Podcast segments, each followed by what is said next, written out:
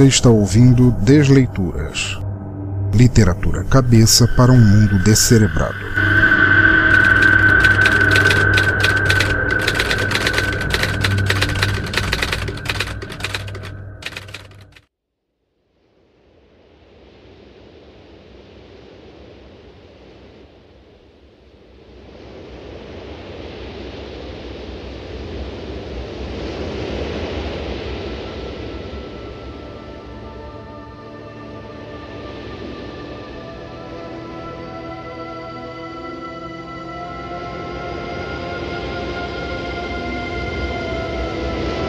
Olá, ouvintes, e bem-vindos novamente ao Desleituras, nosso podcast quinzenal ou algo assim de narração de contos, poemas e histórias alternativas de autores que independem de impressão. Se esta é tua primeira visita aqui, Desleituras é um programa de áudio no qual lemos textos de autores profissionais ou não que valem muito a pena ler ou, por que não, ouvir. Um dos pontos fortes do Desleituras é que, por não haver uma cronologia, Qualquer episódio pode ser teu primeiro e daí para frente, ou para trás, ou no sentido que escolher. Nossos temas são abertos, nossos textos não estão atados a estilos pré-estabelecidos e nosso trabalho será sempre livre e gratuito para ouvir e compartilhar. Se gostarem do que ouvirem, deixem comentários no post, por e-mail ou em nossas redes sociais e estes serão lidos no próximo episódio. Se desejarem entrar em contato via redes sociais, procurem-nos no Twitter em arroba Pensador Louco, na fanpage facebook.com barra Teatro Escuro do Pensador Louco ou no Google Plus em google.com barra Sinal Demais Pensador Louco. E se você que é escritor ou escritora, poeta ou poetisa ou qualquer coisa no intermeio, ou simplesmente alguém que gostar de escrever o que quer que seja e desejar ter teus trabalhos divulgados aqui, mande teu e-mail para pensadorlouco.gmail.com explicando com qual texto gostaria de contribuir e este será lido com muita honra. Teus créditos sobre o texto serão devidamente aferidos e links de contato para quem quiser conhecer teu trabalho estarão no post do episódio. No episódio de hoje faremos a narração do conto Histórias que os Totens Contam, de Alexandre Silva. Antes de começarmos uma biografia do autor, como ficou sendo via de regra aqui no Desleituras, vamos lá. Alexandre Silva é um jornalista de Liberdade, Minas Gerais, dedicado à profissão, mas secretamente cronista e contista de ficção e fantasia em saraus e rodas culturais de sua cidade e arredores. Solteiro por convicção e boêmio por dedicação de berço, ele resguarda todos os breves momentos entre esses quesitos para trabalhar seus textos atemporais e preparar novas empreitadas culturais. Alexandre já constou aqui com o conto Sinfonia, o episódio número 5 do Desleituras, e este estará linkado no post para quem quiser conhecer mais de seu trabalho. Histórias que os Totens contam, por Alexandre Silva. Trilha sonora Infernos, por Alfa. Era uma vez um velhinho muito especial, cujas histórias eram tão antigas quanto a própria manhã. Dobrado pelo tempo, encarquilhado e rugoso, como um totem de palavras sábias ao qual recorríamos em busca de aconselhamento e proteção. Ele era um ancião, mas por algum motivo nunca entendi seu nome direito. Para mim, entretanto, até o momento em que sentei para ouvir o que insistia em falar, era apenas um velhote, um resto perdido de um passado irritante, um talher enferrujado que temos vergonha de mostrar a visitas. Dispensável, tenho certeza que muitos sabem exatamente como é considerar alguém assim. E eu? Ah, eu era só uma menina quando o encontrei a primeira vez. Ainda tinha na minha cara o nariz empinado de alguém que, nada sabendo sobre coisa alguma, escondia isso tão bem que passaria por veterana num instante inicial. Já ele contava histórias que eu achava serem inventadas, sobre seu amor por cavalos e rios de água limpa e corrente. Contos de espíritos e guerreiros mágicos, de encantamentos e runas, e eram tudo no que ele podia pensar. Como eu disse, não mantinha qualquer interesse nele ou nos seus ditados imorais, mas ainda assim ele estava lá. Naquela vez, o totem. Até a história de sua vida era meio idiota, eu achava. Folclore besta. não havia chance de alguém comprar a ideia de que ele teria sido amigo de um morcego. É, como eu disse, você ouviu corretamente. Ideia besta, eu pensava. Crônicas silvícolas contadas a crianças para mantê-las na linha.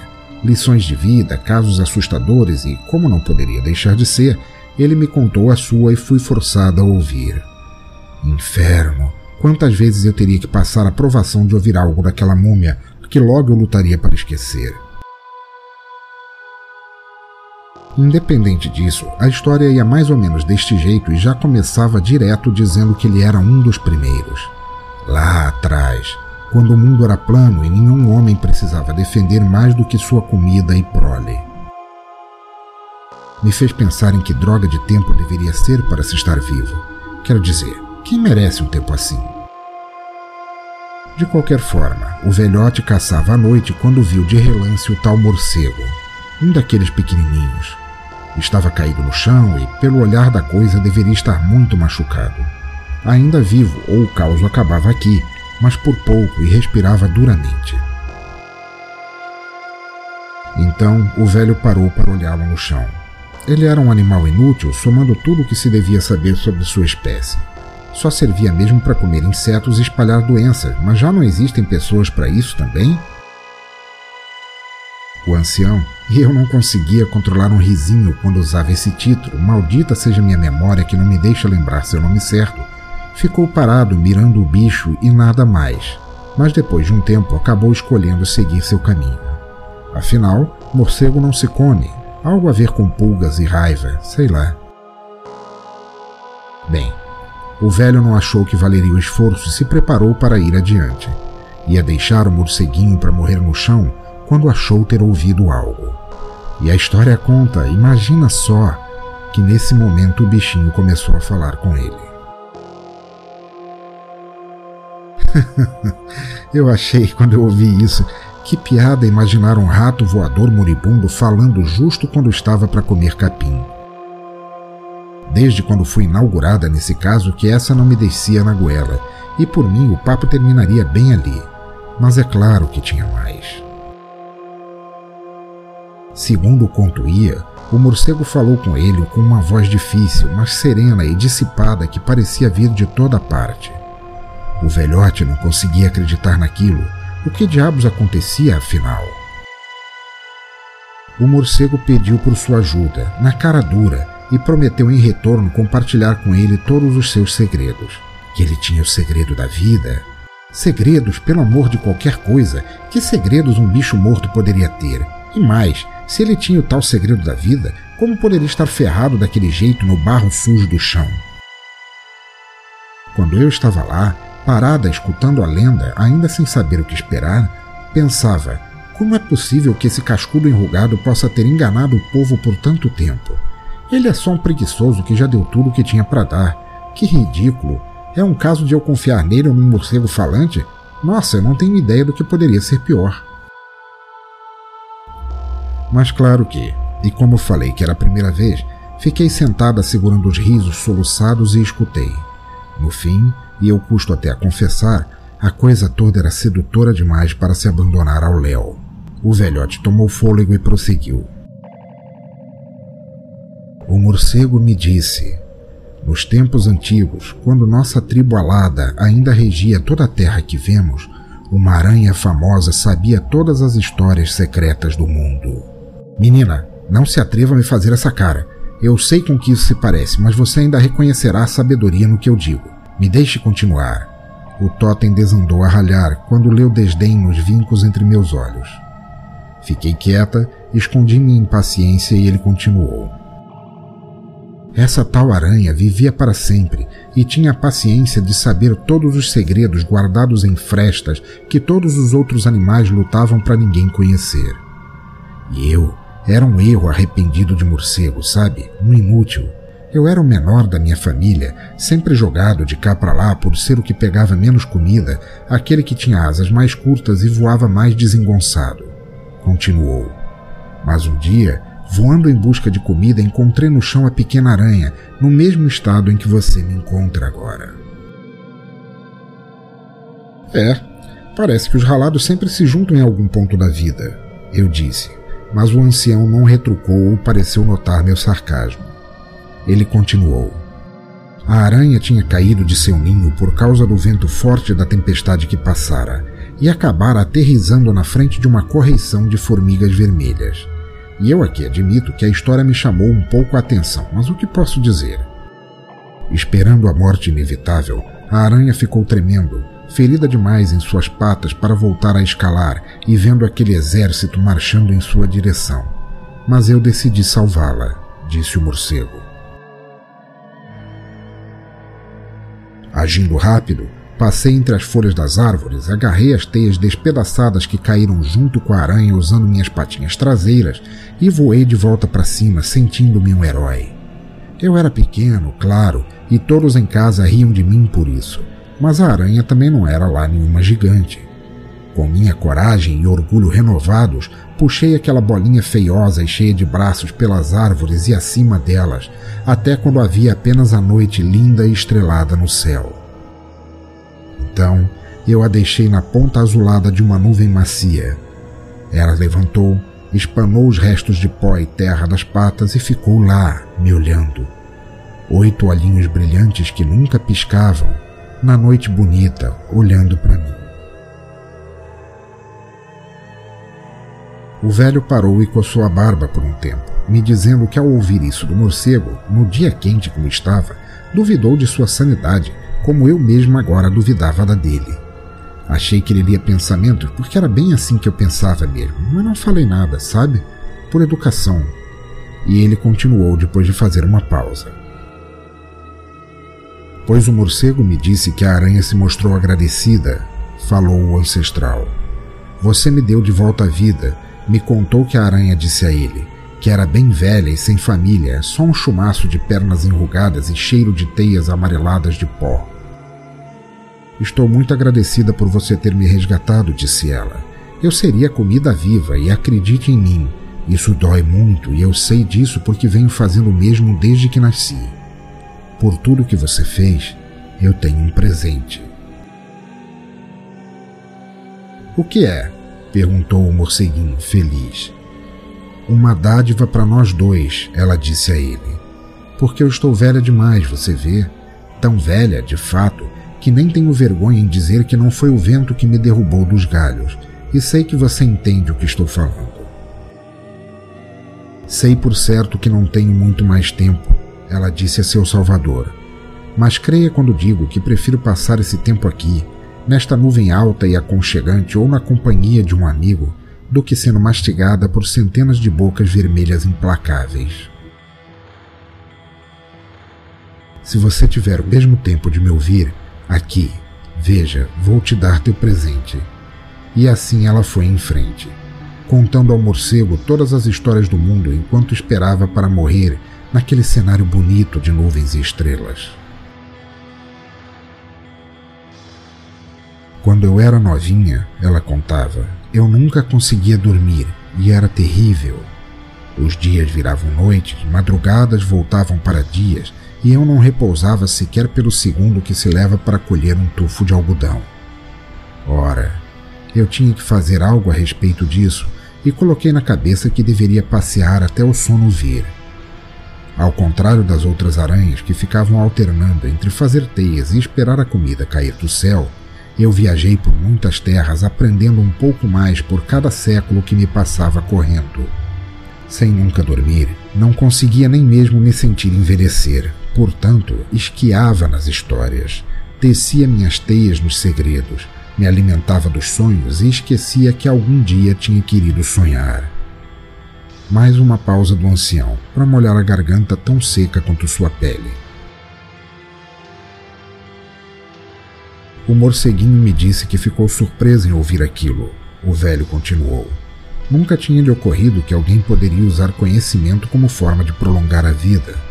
Aquela era uma ideia tão maluca quanto qualquer outra, mas a aranha ainda tinha muito mais para revelar. Dizia ela que tinha a ciência de cada parágrafo, cada vírgula, cada história ou mistério deste mundo esquecido.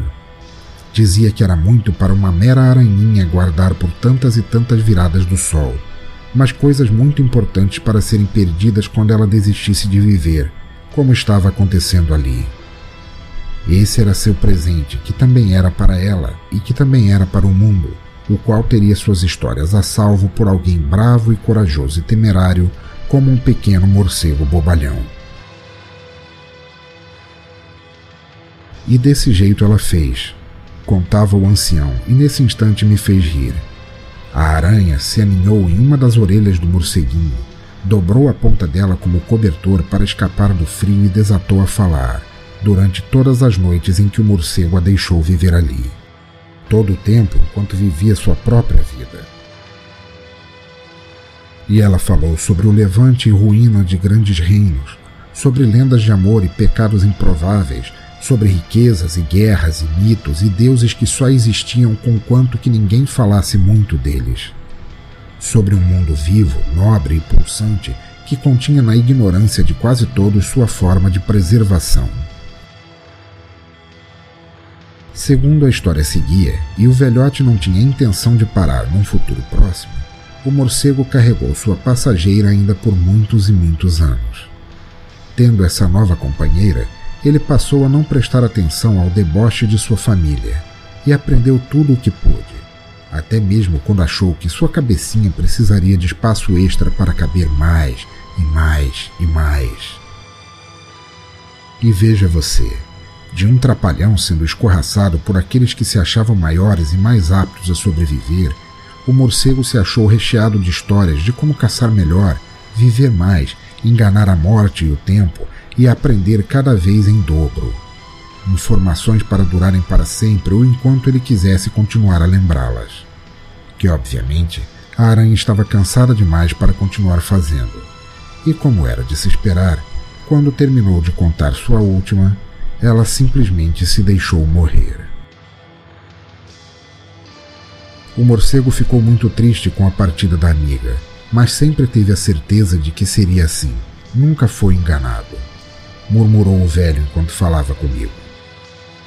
Ele teceu um novo cobertor de nuvem e a deixou lá para a luz da lua comer, e seguiu suas andanças até o momento em que eu o encontrei. Eu. Tentei falar algo ríspido e irônico, mas a voz não saiu. Não era nenhuma magia. Eu estava apenas perplexa demais com o rumo que tudo tomava e percebo pelo teu rosto que você sabe por que te conto isto agora, disse o velho, sua boca enrugada e os poucos dentes restantes tremelicando no máximo que ele podia deixar solto de riso. Também, no fim, enterrei meu amigo morcego, e nesse tempo eu era o único homem completo do mundo. Um totem, como ouço vocês falando de mim nos exatos momentos em que pensam que não estou ouvindo. Eu sei onde quer, Estava prestes a interrompê-lo, mas ele me tapou a boca com um olhar e então eu já não tinha forças para impedi-lo. O mal de nós totens, criança, é que somos fixos e o tempo nos atravessa, como as aranhas preguiçosas. Estou a eras fixo, sem raízes, em um mundo que revolve rápido demais. Tive muitos anos para conversar com meu amigo alado, mais anos ainda para ouvir o que ele tinha a dizer antes que se fosse. E não passa uma única década em que eu não sinta saudade de como éramos, de como eu era. Queria agora poder dizer que estou morrendo em alguma armadilha cruel do destino, estendendo a mão velha a você e barganhando que me salve em troca de todas as histórias do mundo. Mas a verdade é que estou só cansado de não morrer, e isso me parece armadilha suficiente se você não se importar em me salvar por um presente para nós dois.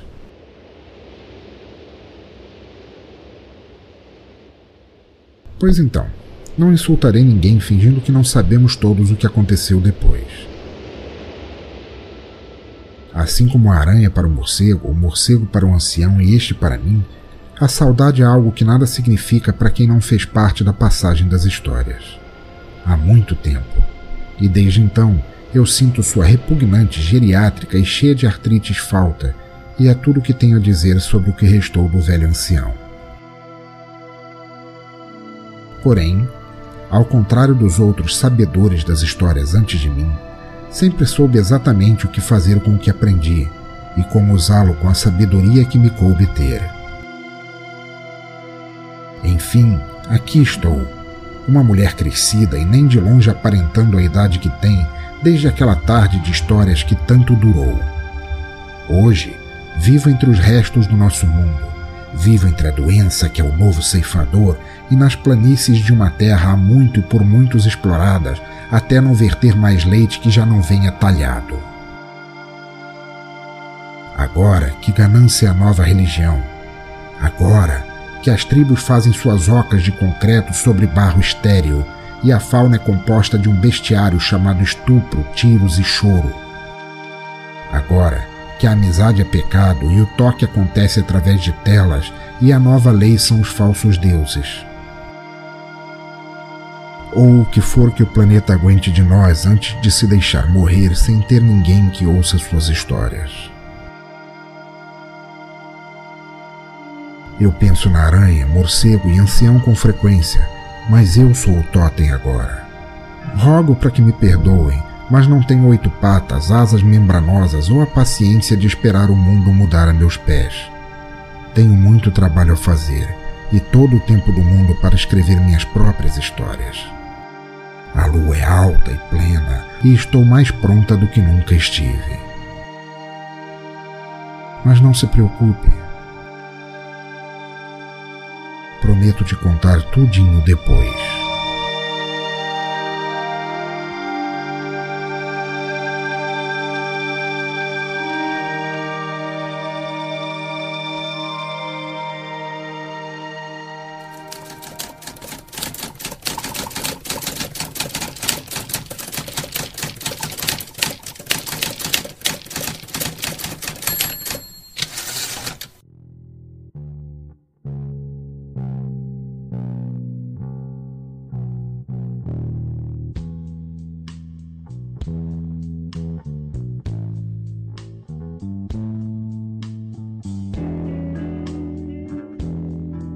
Muito bem, ouvintes, espero que tenham gostado desse conto de fadas adulto tão fantástico quanto eu gostei. Parabéns a Alexandre Silva pelo conto e rogo de coração que todos tenham curtido tanto quanto eu. Estamos agora no Descomentários, nossa sessão de feedback, e vamos ler os comentários sobre o episódio passado, quando lemos o conto Momento de Fuga de Hélio Milhafres. Primeiro comentário do amigo Broderick, seu ouvinte antigo, que diz aqui: Caro amigo pensador louco, mais uma vez conseguiu me transportar para dentro do episódio. Você está ficando bom nisso. Risos. Foi triste para nosso amigo da moto, né? Tem um podcast que me envolve, mas não tanto assim, que é o Escriba Café, mais pela ambiência criada pelos efeitos de áudio, não tanto pela narração. Mas o Desleituras, com a narração impecável e a música, fica mágico, realmente magnífico. Simples, direto e objetivo. Parabéns de verdade pelo ótimo trabalho. E todo o sucesso que fizeres não é por acaso. Tens muita competência, trabalho e dedicação envolvida. Resumindo, amor no que faz. Sucesso. Caro amigo Broderick, muito obrigado pela tua visita, pelo teu comentário novamente. Você continua aí sempre visitando a gente. Fico muito feliz que você tenha gostado do conto Momento de Fuga. Ele realmente foi um, um conto bem surreal. Eu espero que você tenha gostado tanto eu, quanto eu, que foi uma honra para mim narrá-lo. Sobre o Esquiba Café, eu não conhecia, mas passei a, a, ouvir e achei bem legal, achei bem interessante. Eu vou, vou continuar ouvindo, já está nos meus feeds. E claro, muito obrigado pelos elogios à narração, ao Desleituras como projeto e aos contos como, como um todo. Eu agradeço de coração mesmo. Abração para você e sucesso em tudo que você fizer também. Segundo comentário aqui é de Sandro Castro, de Minas Gerais, que diz aqui: Te digo que não ouço nada tão estranho e surreal desde que li as resenhas das peças do Gerald Thomas, Risos. Esse foi um misto de momento parado no tempo, término de relacionamento e buraco de minhoca, tudo ao mesmo tempo acontecendo na cabeça de um bebum. E eu tive que ouvir três vezes direto para pegar as minúcias, mas gostei muito. Igual ao conto, me levou longe sem sair do lugar. Parabéns ao escritor do conto e à tua narração soturna, pensador. Traga sempre mais assim que este programa vira toda semana favorito meu. Risos. Sandro, outro ouvinte aí que aparece, um ouvinte relativamente recente, mas que aparece, tem aparecido sempre aqui. Muito obrigado por ter gostado. É, foi uma comparação interessante às peças do Geraldo Thomas, que eram sempre consideradas por um ou outro quesito bem surreais e essa você puxou do baú. Tem tempo que eu nem sei se Geraldo Thomas está vivo ainda. Ouvinte, se alguém souber, por favor, me avise. É, que bom que você gostou. do conto, ele realmente tem um, uma sensação de ida, vinda no tempo, coisas em alta velocidade sem nunca ter saído do lugar e é realmente um, um mérito daquele conto. Eu gostei bastante. Sandro, apareça sempre que quiser e espero continuar agradando. Abração. Próximo comentário de Mark Tinoco, do Cultura Pop Rigor, que faz também o fantástico podcast Radiocast, e diz ele aqui: Fala pensador, parabéns ao Hélio por mais esse ótimo conto, Viajante. Tua narração é perfeita e só melhora a cada programa. Quero elogiar também a ideia de incluir a biografia do autor. Para terminar, aviso que o Desleituras apareceu também na lista dos cinco melhores podcasts brasileiros de literatura. Obrigatória a presença. Abração e sucesso merecido. Que isso, que isso. Assim você me deixa mimado. O podcast de vocês, o Cultura Pop Rigor, também aparece e tem que aparecer mesmo lá no, no link dos cinco melhores podcasts brasileiros. Continua sendo uma surpresa para mim que tanto o Som no Caixão quanto o Desleituras tenham aparecido por lá, tendo em vista que é, não é um podcast tão famoso quanto os outros, mas eu ainda estou pasmo, mas estou começando a engolir. Só não deixar o sucesso subir na minha cabeça, mesmo assim, não é tanto sucesso assim, mas a gente continua na batalha. Mark, obrigado, obrigado por você ter gostado do conto e, claro, aparece sempre aqui você é de casa. Próxima mensagem é de Adriana Tinoco de Vasconcelos. Adriana Tinoco de Vasconcelos é, não só também faz parte do Cultura Pop Rigor e do Radiocast, ela também é uma autora e teve um conto aqui, um dos mais lidos, chamado Quando Charlie Negocia. Vou deixar o link aí no, nos links do, do post também para vocês conferirem lá, que é um conto excelente. Diz ela aqui: Adorei o conto, gosto muito de textos com essa pegada surrealista. Também deixei meu votinho para o som no caixão e o desleitura lá nos cinco melhores, porque ambos os programas são excelentes e merecem ser mais ouvidos. Adriana, beijão para você, muito obrigado. Eu também acho o conto ultra surrealista, ele parece realmente uma mistura de David Lynch com Fellini, com ficção científica. O, o conto do Hélio Mirafres realmente foi bem louco, mas num sentido bom de louco. E muito obrigado pelo voto, eu também votei no. Aliás, votei mais de uma vez no Cultura Pop Rigor lá nos 5 melhores podcasts. E sucesso pra gente, cara. Beijão pra você. Próximo comentário de Simone Blasi, de Santa Catarina. Diz ela aqui: Bom conto e ótima narração, nos transporta realmente para dentro da história. Você é muito bom no que faz, meu amigo pensador, te desejo sucesso sempre. Simone, muito obrigado que você esteja gostando. É a tua segunda participação aqui. Eu não tenho certeza de quantos contos você já ouviu, mas é a tua segunda participação aqui nos comentários eu continuo agradecendo piamente por você continuar prestigiando e gostando do meu trabalho. Espero que você volte sempre aí para ouvir as novidades. Beijão para você também. Então é isso, ouvintes. Espero que tenham gostado de mais um episódio do Desleituras e peço que, se realmente gostaram e quiserem mais, que compartilhem com os amigos usando as mesmas ferramentas que mencionei para comentários. Os links para isso estão todos no site, não custa realmente mais do que um ou dois cliques para compartilhar e servem perfeitamente de moeda para pagar por este trabalho que fazemos e que continuará sempre livre enquanto houver ouvintes querendo ouvi-lo. Assinem nosso feed, os links também estão no site, inclusive em QR Code para aqueles que preferirem, e levem nossas atualizações em celular, smartphone, tablet ou no seu agregador de feeds, onde quer que seja. Baixem o app do Stitcher ou do TuneIn, ambos são gratuitos e dão acesso a centenas de rádios e podcasts gratuitos pelo mundo afora. Se assinarem, aproveitem passar por meu canal neles, tanto para o Som no Caixão quanto para o Desleitura. Vocês podem procurar simplesmente por Teatro Escuro do Pensador Louco e deem uma nota para gente que me deixarão muito feliz. Todos os links estão no site também. No mais, continuem ouvindo, fazendo e compartilhando cultura livre por onde passarem, onde estiverem, por quaisquer ouvidos que quiserem ouvir. Cultura livre, sempre. Abraço a todos e até a próxima.